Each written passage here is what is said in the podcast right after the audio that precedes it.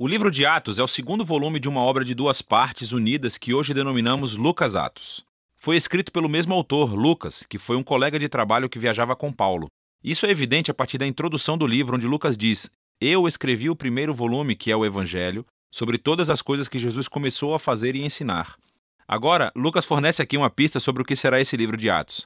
O primeiro volume foi sobre o que Jesus começou a fazer e ensinar. O segundo volume será sobre o que Jesus continuou a fazer e ensinar, o que leva a um ponto muito interessante sobre o nome tradicional, mas não original do livro: os Atos dos Apóstolos.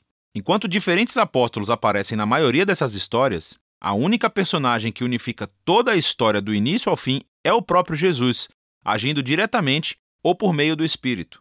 E assim, o livro teria sido mais preciso se tivesse sido nomeado Os Atos de Jesus e do Espírito Santo. A introdução do livro relata como Jesus, ressuscitado, passa 40 dias com os discípulos ensinando-lhes sobre o reino de Deus. E isso se conecta à história do Evangelho de Lucas, em que Jesus declarou que ele restauraria o reino de Deus sobre o mundo, começando com Israel. Então ele chamou Israel para viver sob o reino de Deus ao segui-lo. E ele foi coroado rei quando desistiu da sua vida, e depois venceu a morte com o seu amor. E assim começa o livro de Atos com o rei Jesus ressuscitado, ensinando os seus discípulos sobre a vida no seu reino. Então, ele promete que o Espírito virá em breve e eles serão imergidos na sua presença pessoal. E isso cumpre uma das principais esperanças dos profetas do Antigo Testamento: que no reino messiânico a presença de Deus, seu Espírito, viria e moraria entre o seu povo em um novo templo e transformaria os seus corações. E então Jesus diz: quando isso acontecer, o Espírito capacitará seus discípulos a serem minhas testemunhas em Jerusalém, Judéia e Samaria, até os confins da terra. A partir daqui, Jesus é levado por uma nuvem, uma imagem extraída do livro de Daniel, capítulo 7. Mostra como Jesus está sendo coroado como o filho do homem que foi inocentado após seu sofrimento e agora compartilha do governo de Deus sobre o mundo. E ele promete que um dia ele voltará. Os principais temas e o modelo do livro de Atos fluem diretamente a partir desse capítulo de abertura. Essa é uma história sobre Jesus conduzindo seu povo através do Espírito a irem pelo mundo inteiro, convidando todas as nações a viver sob seu reino.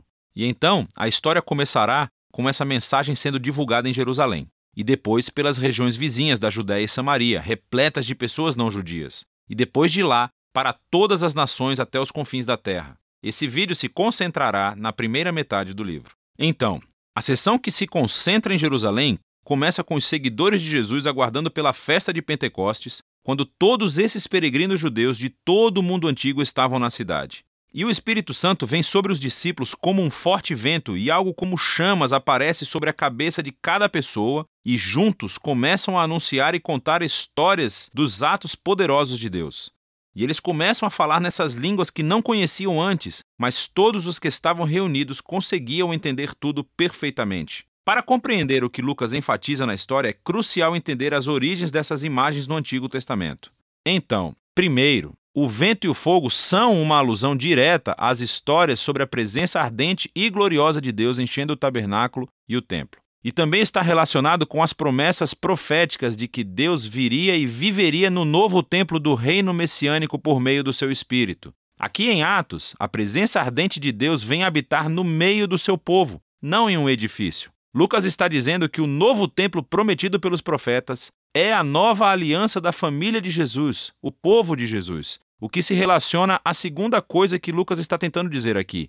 Os profetas prometeram que, quando Deus viesse habitar no seu novo templo, ele reunificaria todas as tribos de Israel sob o reino messiânico, e as boas novas do reino de Deus seriam divulgadas e anunciadas às nações. Lucas descreve em detalhes a integração de multitribos internacionais de todos os israelitas que estavam lá em Pentecostes e que responderam à mensagem de Pedro. Os apóstolos então continuam convidando os israelitas a reconhecer Jesus como seu Messias, e milhares e milhares responderam, formando novas comunidades de generosidade, adoração e celebração. Mas nem todo mundo estava celebrando. A partir daqui, Lucas mostra como a nova família de Jesus rapidamente enfrentou hostilidade dos líderes de Jerusalém. Com um modelo simétrico realmente muito bonito, Lucas narra um conto de dois templos. Assim, o novo templo de Deus, a comunidade dos seguidores de Jesus, se reunia todos os dias no pátio do templo e de casa em casa. E no meio desses avisos há duas histórias sobre Pedro e os outros apóstolos que estavam curando pessoas nos pátios do templo e foram presos pelos líderes do templo, seguidas cada uma por um discurso de Pedro clamando que Jesus é o verdadeiro rei de Israel. E no centro de tudo, há essa história sobre os seguidores de Jesus doarem bens e propriedades para um fundo comum a fim de ajudar os pobres.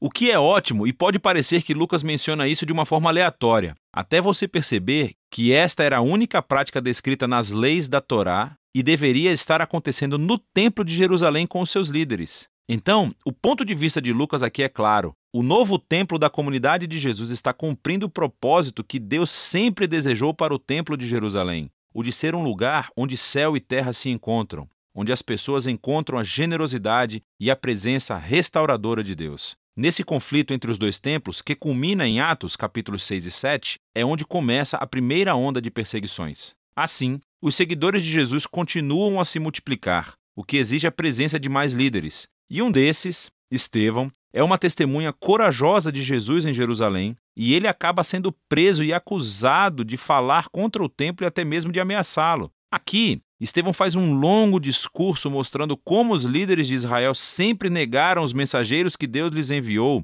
inclusive Jesus e os seus discípulos. Então, os líderes de Jerusalém, em fúria, assassinam Estevão e iniciam uma onda de perseguições contra os seguidores de Jesus, o que expulsa a maioria deles da cidade. Contudo, isso tem um efeito paradoxal. Lucas mostra como essa estratégia, na verdade, se tornou um meio pelo qual o povo de Jesus agora é enviado à Judéia e Samaria. Nessa sessão, Lucas reúne um conjunto diversificado de histórias que mostram como a comunidade de Jesus, em sua maioria judaica e baseada em Jerusalém, tornou-se um movimento internacional e multiétnico. Então, primeiro vem a missão de Felipe em Samaria. É a terra dos inimigos odiados de Israel e muitos deles vêm a seguir Jesus. Em seguida, temos a conversão de Saulo de Tarso, mais tarde conhecido como Paulo.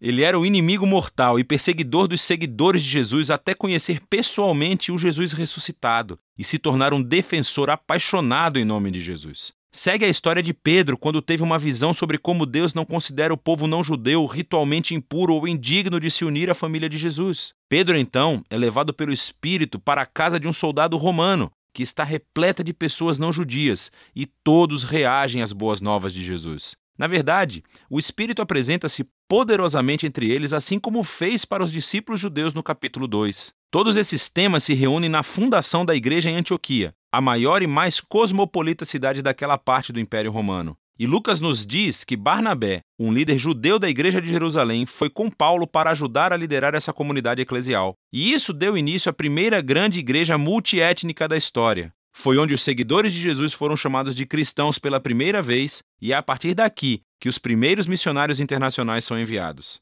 E vemos a missão de Jesus se tornando realidade, o que nos leva ao restante da história de Lucas. Mas por enquanto, essa é a primeira metade do livro de Atos.